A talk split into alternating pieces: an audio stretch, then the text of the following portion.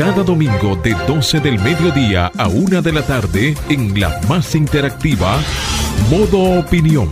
Una propuesta informativa donde podrás conocer los temas de actualidad política, empresarial, social y cultural, debatidos desde otra perspectiva. Modo Opinión, una propuesta informativa diferente. Domingo de 12 del mediodía a 1 de la tarde, por Sol, la más interactiva. Cada domingo de 12 del mediodía a 1 de la tarde en la más interactiva, Modo Opinión. Una propuesta informativa donde podrás conocer los temas de actualidad política, empresarial, social y cultural. Modo Opinión una propuesta informativa diferente. Domingo de 12 del mediodía a 1 de la tarde. Por Sol, la más interactiva. Muy buenas tardes, esto es Modo Opinión, el programa radial más importante de la República Dominicana los domingos. Un servidor, Samuel Sena, en compañía de Julia Muñoz Alegre.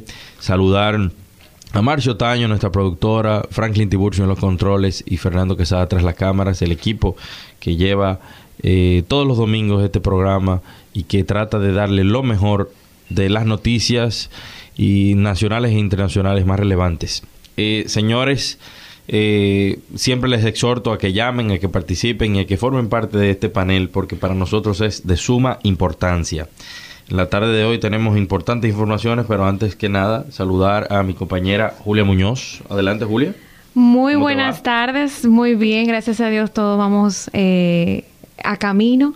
Eh, ya esta semana vamos a arrancar una agenda muy especial. Estaremos compartiendo todos los detalles de nuestra participación en FITUR y todo lo que estaremos realizando en el marco de esta importante feria del turismo que se lleva a cabo todos los años en Madrid, España. Así es, así es. Señores, y sin más, vamos a... Eh, eh, hablar o comentar las principales informaciones que han trascendido en esta semana. Y es que, señores, hablando o siguiendo el hilo con lo que decía Julia, el presidente Luis Abinader aseguró que este año, en 2023, será el mejor de nuestra historia en la actividad turística y pronosticó que lo superará también en el 2024. Refirió que la República Dominicana alcanzó cifras récords de visitantes mes tras mes, indicando que diciembre fue el mejor mes de la historia del turismo, superando por primera vez los 700 mil visitantes. Anunció que en febrero de este año se iniciará la construcción de los primeros dos hoteles del proyecto de desarrollo turístico en Pedernales. Así es, en otro orden, los diputados aprueban en primera lectura y con modificaciones el proyecto de ley de fideicomiso público, luego de una jornada bien intensa de debates y la objeción de los principales partidos de oposición. La Cámara de Diputados de la República Dominicana aprobó en primera lectura y con modificaciones el proyecto de ley sobre fideicomiso público. Fue sancionado como ley ordinaria. El Pleno del órgano legislativo acogió el informe favorable que rindió la comisión especial presidida por el diputado Francisco Javier Frank Paulino, que contó con 102 votos a favor, 63 en contra y 3 abstenciones. Sí, es, señores, al menos 17 casos de cólera cuatro de ellos importados, se han confirmado en el país desde octubre del año pasado a la fecha, mientras en la actualidad tres pacientes sospechosos están internos en el hospital Félix María Goico en espera de resultados que confirmen o descarten la presencia de la enfermedad bacteriana. Los últimos cuatro casos positivos de cólera fueron detectados el fin de semana pasado durante un levantamiento casa a casa realizado en los sectores de La Sursa y Capotillo, donde se tomaron muestras aleatorias a personas asintomáticas y hospitalizadas. Dos de los, de, los positivos eran personas asintomáticas y dos estaban ingresados en el hospital. Asimismo, una buena noticia para este año es que el Senado convirtió en ley la aprobación en única lectura, el proyecto de los actos del Estado civil que tiene como fin regir las actuaciones y efectos del Sistema Nacional de Registro del Estado Civil y los requerimientos para la obtención de los servicios ciudadanos relativos al Estado Civil. Es decir, la pieza había sido aprobada por el Senado el pasado 25 de julio, un día antes de vencer la pasada legislatura y este miércoles fue aprobada en la Cámara de Diputados con modificaciones, por lo que retornará a primera lectura para que a primera cámara que la sancionó como establecen los procedimientos legislativos. Es decir, en pocas palabras, los mayores de edad en República Dominicana podrán cambiar el orden de sus apellidos. Y, ya una gente que tiene que es mayor de edad quiere cambiarse el apellido a esa altura. Bueno. Bueno, eh, ¿qué? Espérate puede darse la situación ¿Qué, qué? es Samuel, que esa persona tal vez se haya desvinculado de su madre o de su padre, nunca recibió el apellido de su padre o de su madre y quisiera tenerlo. Eso, fue algo totalmente innecesario. Yo creo que eso también flexibiliza y da democracia un poco al ciudadano de elegir. No, estamos yendo, nos estamos metiendo en esas, eh, en esos temas innecesarios, eh, cosméticos, cuando hay tantas cosas como el Código Penal que no se ha aprobado. Pero en otro orden, señores, la Iglesia Católica, específicamente la Iglesia Católica de Santiago, exhortó a los profesores a cambiar sus métodos de lucha para evitar que los estudiantes y la calidad de la educación sean los perjudicados. El periódico de la Arquidiócesis de Santiago recordó que el desarrollo de los pueblos se estanca cuando el sistema educativo es débil y que las naciones que han pasado por momentos difíciles a causa de la guerra han podido levantarse gracias al fortalecimiento del proceso de enseñanza y aprendizaje. Y me voy más lejos también. La, el Colegio Médico Dominicano también tiene que cambiar sus métodos de lucha y evitar que los que paguen las consecuencias de sus luchas y, aún de, su, de la solicitud de sus reivindicaciones no sean los pacientes y los contribuyentes, porque se están pasando real y efectivamente. Bueno, y en otro orden, es importante, pues, eh, con todo lo que está pasado, el presidente de Brasil, Lula da Silva, volvió a criticar, esto ya a nivel internacional, el mercado financiero.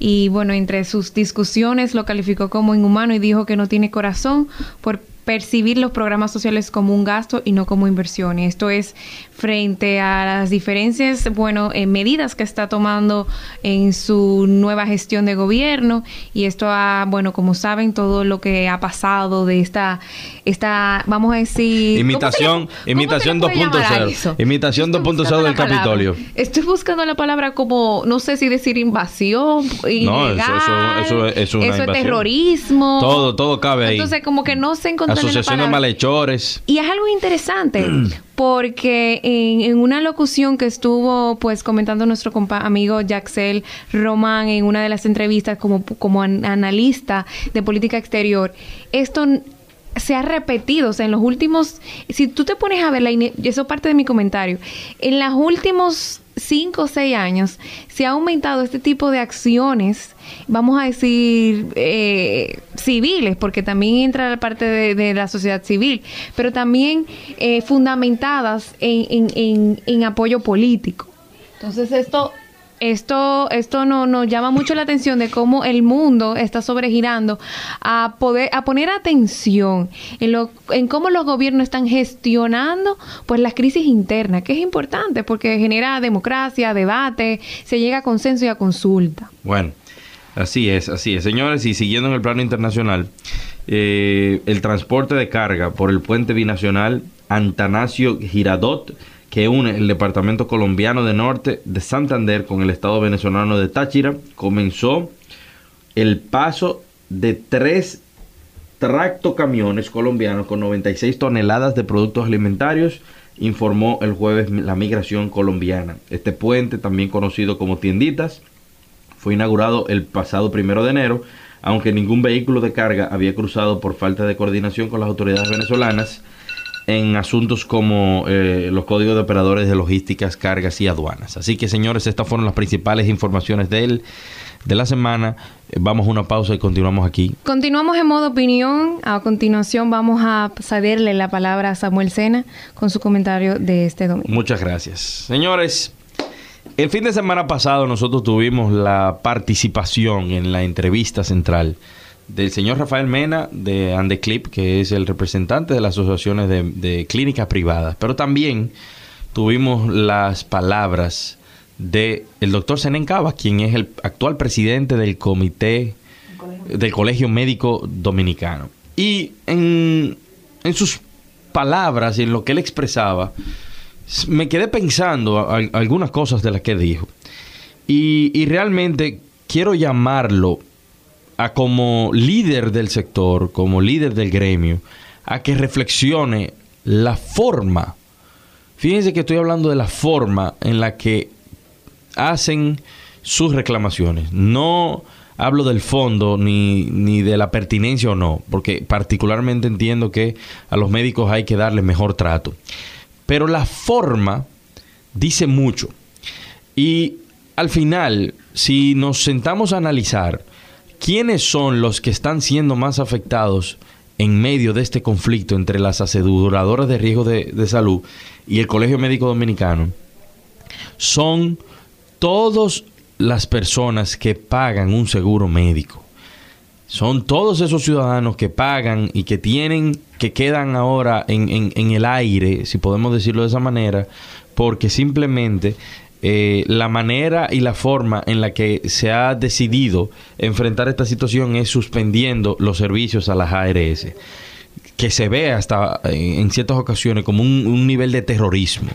Y una de las cosas que más me llamó la atención de la participación del señor Senencaba es que cuando yo le hice referencia al, a la petición de la que me enteré que ellos estaban haciendo de aumentar, querían un aumento de un 70%, que él se ríe y dice, no, ¿cómo va a ser? Si eso es un número para nosotros negociar. Oiga, doctor, yo sé que usted está abogando por una mejor representación y unos mejores niveles y condiciones de vida de los médicos, pero, señor, Usted mismo sabe que está manejando esto desde el punto de vista del, desde el ámbito político, porque lo dijo. Que tiene que ver con un componente político y que pudiera sumarse o que debería sumársele la sociedad civil a, su causa. Pero, pero no está bien, no está bien. Lo que están haciendo está afectando a mucha gente. Ahora se suma una nueva ARS, que es humano, primera ARS que creo que es de las más grandes después de Senasa. ¿Cuántos más quedaremos sin cobertura por este conflicto que puede ser resuelto como deben ser resueltos todos los problemas en la vida? Con comunicación y basándose en la capacidad real de resolución alternativa de los conflictos. Es tiempo ya de que, de que uno vaya evolucionando. Los, las reivindicaciones tienen sus formas, las negociaciones tienen sus maneras, pero le pido que reconsidere, que considere su manera, su forma de actuar y que vuelva a la mesa de negociación sobre la base de elementos reales, pero siempre tomando en cuenta que los más afectados somos nosotros los de a pie de la sociedad que necesitamos tener cobertura de nuestros seguros que nosotros pagamos con mucho esfuerzo. Adelante, Franklin.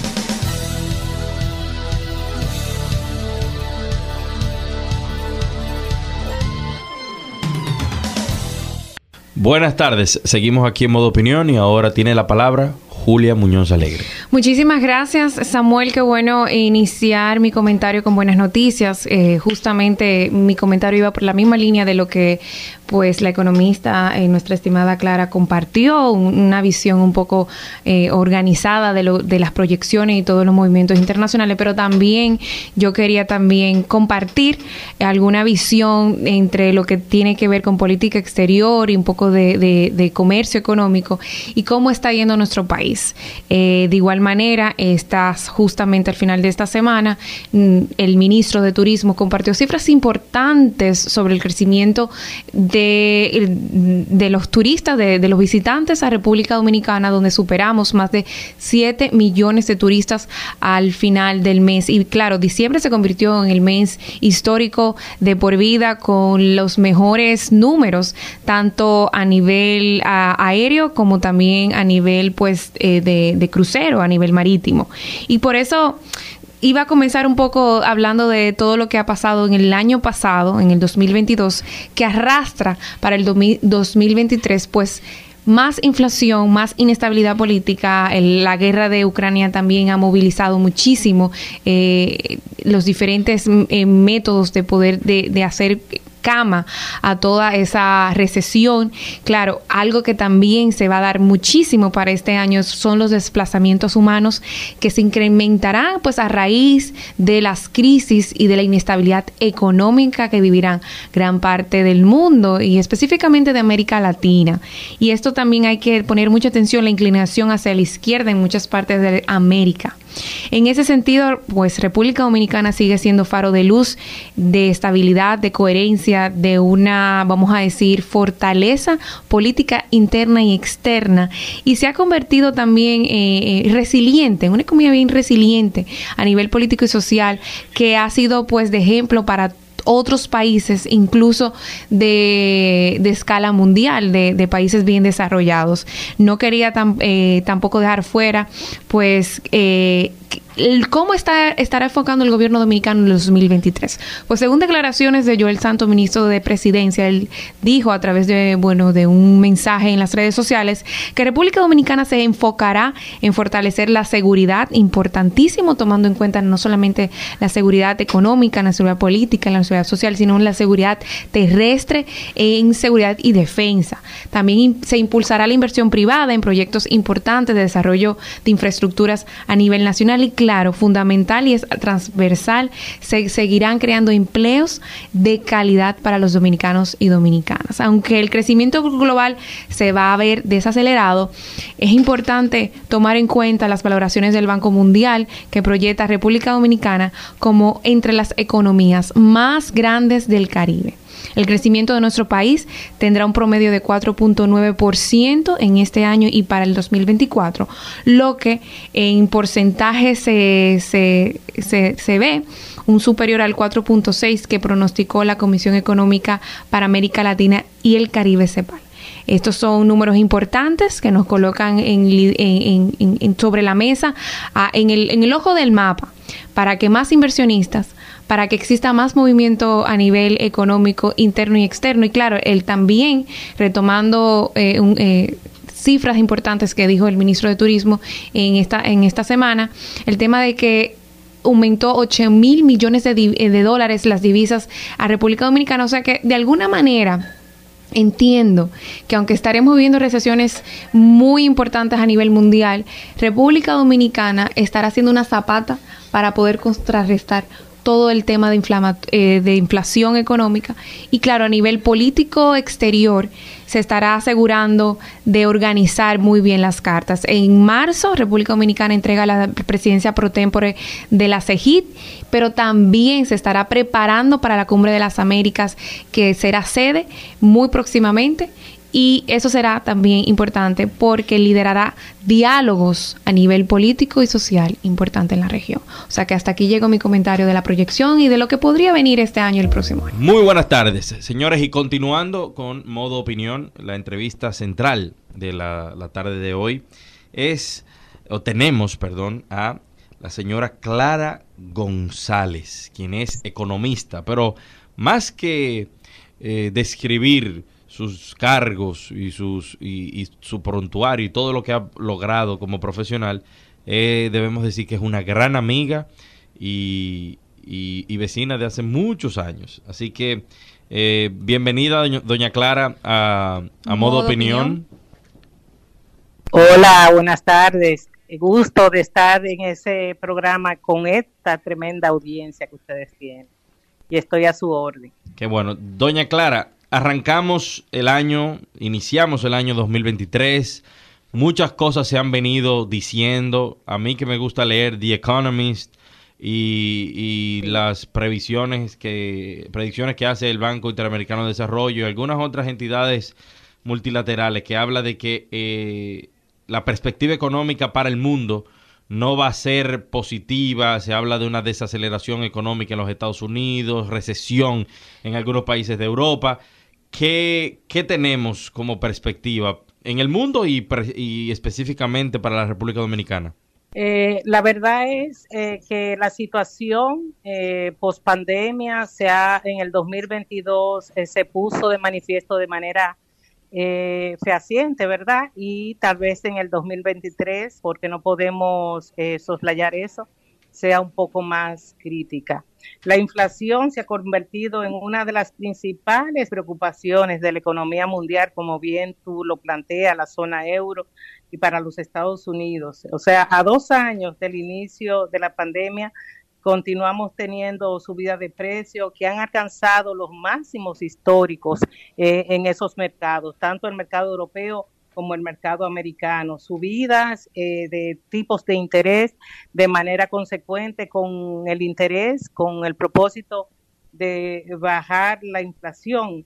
En América Latina, en nuestro territorio, ¿verdad? Nuestra, nuestro continente, desde el año pasado los bancos centrales están actuando con eh, pertinencia y, pero el Banco Central Dominicano ha, actuado más que, eh, con pertinencia, con rapidez, porque eh, desde noviembre del año 2021, poco a poco, fue eh, incrementando los tipos de interés a través de una política económica restrictiva, ¿verdad? Para mejorar, digamos, la expansión de la liquidez que se dio por efecto de la pandemia, los recursos que se pusieron en manos de las empresas, en manos de las personas, en manos de los hogares, de manera tal que esos recursos no fueran eh, a, buscar el instrumento para especular. Todo eso eh, eh, pareciera que se ha conjugado para ya cuando llega el momento de la corrección de,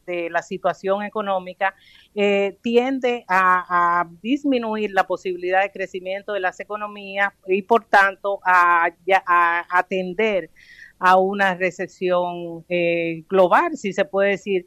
Pero la buena noticia es que la recesión tal como se plantea en este momento es una recesión que será moderada y prácticamente no se sentirá. Todo va a depender de la capacidad de las diversas, de los diversos países, de los diversos gobiernos, de poder hacer un abordaje adecuado a lo interno de sus economías, a lo interno de su aparato productivo para poder enfrentar esta, esta situación que no es local como bien eh, plantea, que no es local, sino que es una situación que eh, está ahí, que subyace y que lo que mejor podemos hacer en la República Dominicana es continuar propiciando mecanismos para la productividad, para la mejora del empleo, para la disminución de la inflación y obviamente para la expansión del crédito a, las empresas. en ese sentido. Así es, como usted planteó, eh, el Banco Mundial ha proyectado para este año que por primera vez en más de 80 años que se produce dos recesiones mundiales en una misma década. Y cuando eso se refiere a recesión, me imagino que es como una contradicción del ingreso per cápita global anual. República Dominicana, frente a este escenario, ¿cómo está ahora mismo posicionada? ¿Cómo se enfrentará a este año tomando en cuenta toda la situación global y todos los números que están presentando? Sí, bueno, el, mejor ejemplo es cómo terminamos el año 2022 eh, con un crecimiento del PIB de 5.3% de acuerdo a datos eh, oficiales. Y las previsiones de crecimiento son 4.5 para el 2023, muy muy superior eh, a las previsiones que tiene para la región el Fondo Monetario Internacional. Y esto te da te da un indicador de la capacidad que, tiene nuestro país de resistencia ante fenómenos adversos. Eh, o sea, pudimos eh, eh, avanzar en el 2021 luego de la pandemia y en el 2022 en un periodo de estabilización monetaria, un periodo de estabilización de la producción en la zona franca que fueron el gran ganador, estuvo en la parte del turismo que Hoy tenemos informaciones que cerca de 7 millones de turistas llegaron y excursionistas un millón más, o sea que suma 8 millones de turistas en el año 2022. Las remesas por igual, la inversión extranjera eh, directa 14 billones de pesos. O sea, basándonos en esas premisas, o sea, lo que hizo lo que hicieron las autoridades, lo que es capaz la República Dominicana, viéndolo en el contexto económico, de hacer, de, de invertir, de invertir sobre todo voluntad, esfuerzo y recursos para eh, eh, llevar hacia adelante el aparato productivo y aplicar las recetas que son necesarias, yo no creo que sea diferente ante esta situación. El país demostró una resistencia después de la pandemia mejor que la mayoría de los países del mundo, inclusive eh, ustedes recordarán que fuimos reconocidos como el país que eh, enfrentó la pandemia de manera eh, principal ante y vacunó su población y así pudo aperturar. Pues esta crisis que, sea, que se, algunos pronostican que se avecina, yo en, mi materia técnica entiendo que la, recesión será moderada y no durará eh, más de seis meses eh, hasta que se estabilice. Eh, dependerá, dependerá mucho de cómo estén esos fenómenos internacionales como la guerra de Rusia-Ucrania, el precio de las materias primas, el precio de los commodities del lado del país, del lado de nuestra economía, yo no tengo ninguna preocupación. Ojalá y... perdón. Ojalá y el mundo no se aboque a otra nueva guerra, porque ahí zumba China y Taiwán, otro aparente conflicto bélico, pero ojalá y se mantengan en calma. Mira, eh, eh, a mí más que cualquier eh, guerra nuclear, que es lo, las amenazas de esas dos potencias, a mí mucho más me preocupa es la capacidad de los asiáticos, de los chinos en sentido general, ¿verdad? En sentido específico, perdón, de tener esa gran surtidora por decirlo de alguna manera, hacia el mundo. Eh, China es una gran suplidora de, de, de, manufactura para, para muchas partes del mundo, básicamente para todo el mundo. Entonces, eh, cuando hay una, digamos, una disminución de la oferta de productos, tanto de, Asia como de Estados Unidos, entonces sí es que hay un problema. Es, eh, sí que hay un problema, al igual el componente petróleo, que ha tenido una, una, una importante, una relevancia, una gran relevancia en, en, la, en, digamos, en los indicadores macroeconómicos mundiales a final de este, de este, de este año 2022. Yo, de mi parte, y respondiendo la pregunta de, Marcia, en, eh, confío en la capacidad que tienen nuestras autoridades de hacer lo que hay que hacer. Por ejemplo, en el caso de, digamos, de contratar, eh, contratar créditos con entidades, con bancos de inversión y demás entidades prestatarias, ¿verdad? Eh, ya nosotros tenemos más que un abarque de la mejora de la calificación riesgo país. Eh, el porcentaje de deuda PIB que terminó en 46.1% también permanecerá eh, por debajo de la media, pues, eh, del 50-60%, porque tenemos que recordar que nosotros llegamos en el año 2017, 2018 a tener una relación endeudamiento PIB cerca del 60%, 61, 62. O sea que, y vuelvo y reitero, y quiero ser muy enfática en esto, eh, hay una, una visión clara de nación, hay una visión clara de cómo debe funcionar la economía, hay una visión clara de cuáles son eh, los sectores estratégicos que eh, el, gobierno debe atender, debe poner su foco para poder potencializarlo y mejorar eh, eh, las condiciones, ¿verdad?, económicas de la nación. No obstante, también en ese sentido y de manera racional debo decir que en los subsidios que han sido consecuentes en el año 2022 seguirán para el año 2023, pues esto no es un asunto de hoy para mañana eh, se hace el mejor esfuerzo, se, está, se tiene el plan en marcha, pero eh, las familias, los hogares, eh, sobre todo aquellos los más vulnerables, requerirán en el año 2023 el apoyo solidario, el apoyo cercano, el apoyo puntual del gobierno dominicano. Una, una pregunta, doña Clara, y ya llegando, entrando a un tema doméstico, el fideicomiso, usted sabe que hay un gran debate sobre el fideicomiso público en República Dominicana. No sé qué opinión le merece a usted esto eh, como economista. Sí, bueno, yo en esta semana tuve una posición en, eh, sobre el particular respecto del debate que surgió en el Congreso Nacional luego de la aprobación de por parte de la Cámara de Diputados. Mi opinión es muy clara y precisa. Mira, los fideicomisos en sentido general son instrumentos de garantía utilizados eh, de manera eh, intensiva en el mundo entero. Viene del trust anglosajón, esto tiene años y ha demostrado su eficacia. En tanto, eh, proporciona seguridad y garantía a la inversión. sobre el caso del fideicomiso público, la verdad es que en el país se, se, se articularon, se diseñaron fideicomisos que estaban sin una definición legal, yo no soy abogada, sin una definición, una sombrilla legal que ahora es necesaria. Es necesaria para evitar caer en los vacíos y espacios en blanco.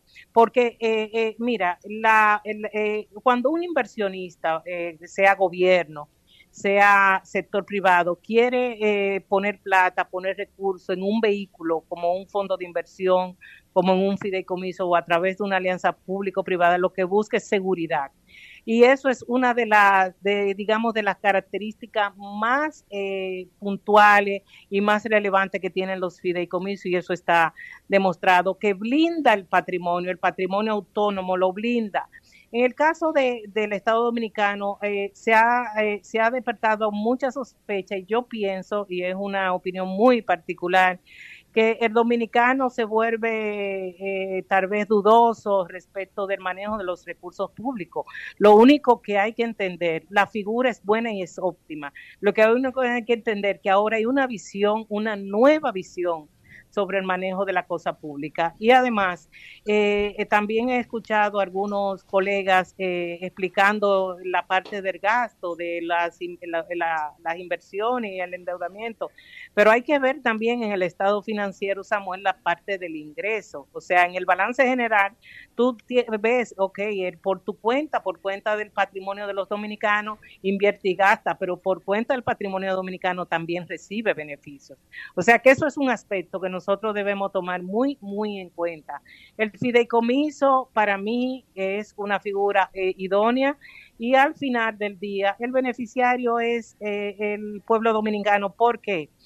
Eh, eso, el, el, patrimonio fideicomitido lo, lo, pone, puede ser el Estado Dominicano, puede ser a través de la alianza público-privada, pero, ¿verdad? Tiene esquema de supervisión, tiene esquema de supervisión de acuerdo a la naturaleza del fideicomiso, que puede operar en ese caso las diferentes superintendencias en caso de la emisión de bonos que ya están constituidas y los mecanismos de salvaguarda del patrimonio público, las comisiones de veeduría, la ley de acceso a la información y una serie de, de aspectos de instituciones que ya están creadas. Yo creo que es un asunto de, de, aportar confianza a lo que se hace y quitar ese velo de duda eh, sobre lo que se ha hecho anteriormente. Muchísimas gracias, eh, que, estimada Clara. Soy Julia Muñoz Alegre, no sé si se acuerda de mí, por eso que ahorita claro, siempre, cuando le hice la pregunta. Siempre. Para cerrar, nos quedan dos minutos eh, de la entrevista. ¿Cómo pudiéramos nosotros, pues, de alguna manera, eh, eh, decir unas recomendaciones de cara a este nuevo año con las acciones que está haciendo el presidente, el gobierno y tomando en cuenta todo el escenario mundial? Yo creo que eh, no hay que temer. Eh, las crisis en, el mundo son cíclicas. Si nosotros no podemos estudiar la economía y la historia de la economía, nos daremos cuenta de las múltiples crisis que, que hubo y cómo el mundo las superó. En ese sentido, nuestra economía se encuentra en una posición aventajada, como ya he dicho, para continuar enfrentando los desafíos y la voluntad del pueblo dominicano. Primero, la voluntad de la sociedad, es eh, que las cosas se hagan bien, que sigamos hacia adelante y eh, eh, ese voto de confianza que permanezca en nuestras autoridades que hasta el momento han tenido una buena impronta y un buen desempeño avalado por los resultados. Esa es mi recomendación. Bueno, doña Clara, muchísimas gracias por su tiempo, por su participación y por edificarnos a toda la sociedad dominicana y a todo el que nos escucha también por streaming sobre el panorama económico mundial y especialmente para la República Dominicana. De verdad que muchísimas gracias. gracias. Señores, importante noticia es que Canadá envía vehículos blindados a Haití para hacer frente a las pandillas y a la violencia del país. Eh, el gobierno de Canadá, señores, anunció este miércoles que las Fuerzas Armadas canadienses han transportado vehículos blindados a Haití para hacer frente a la crisis de inseguridad que enfrenta el país centroamericano. Genial, eso es algo positivo, es parte de lo que hemos estado pidiendo como país. El presidente de la República, Luis Abinader, lo ha dicho en diferentes foros. Haití necesita una intervención militar, una intervención de la comunidad internacional y esto pudiéramos decirle que aunque son pasos, son tímidos, pero son pasos importantes para lograr la estabilización del vecino país. Y señores, también recordarles que el próximo 15, señores, ya estamos a... El 15, perdón. 15 eh, de enero. Estoy perdido. Ya este 15 de enero es el último día para renovar el marbete por la vía del Internet. Así que si hoy usted no lo ha eh, renovado, aproveche, entre a internet y compre, que es un proceso totalmente fácil, ágil, y evítese problemas con los agentes de verde, esos agentes que están solamente para fastidiarle la paciencia a las personas. Así es, porque en eso es que ellos están. Cuando hay tapones, ellos se duermen, desaparecen, pero cuando ellos tienen que multar, créame, que a partir del día de mañana van a estar ahí para cazarlos a todo el mundo. Eh, y en el momento en el que se venza ya la, el, asunto. Señores, eh, lamentablemente llegamos hasta el final de este programa. Gracias por escucharnos. Nos escuchamos y nos vemos el próximo domingo en otra entrega más de Modo Opinión. Ya, sigan con Arquitectura Radial.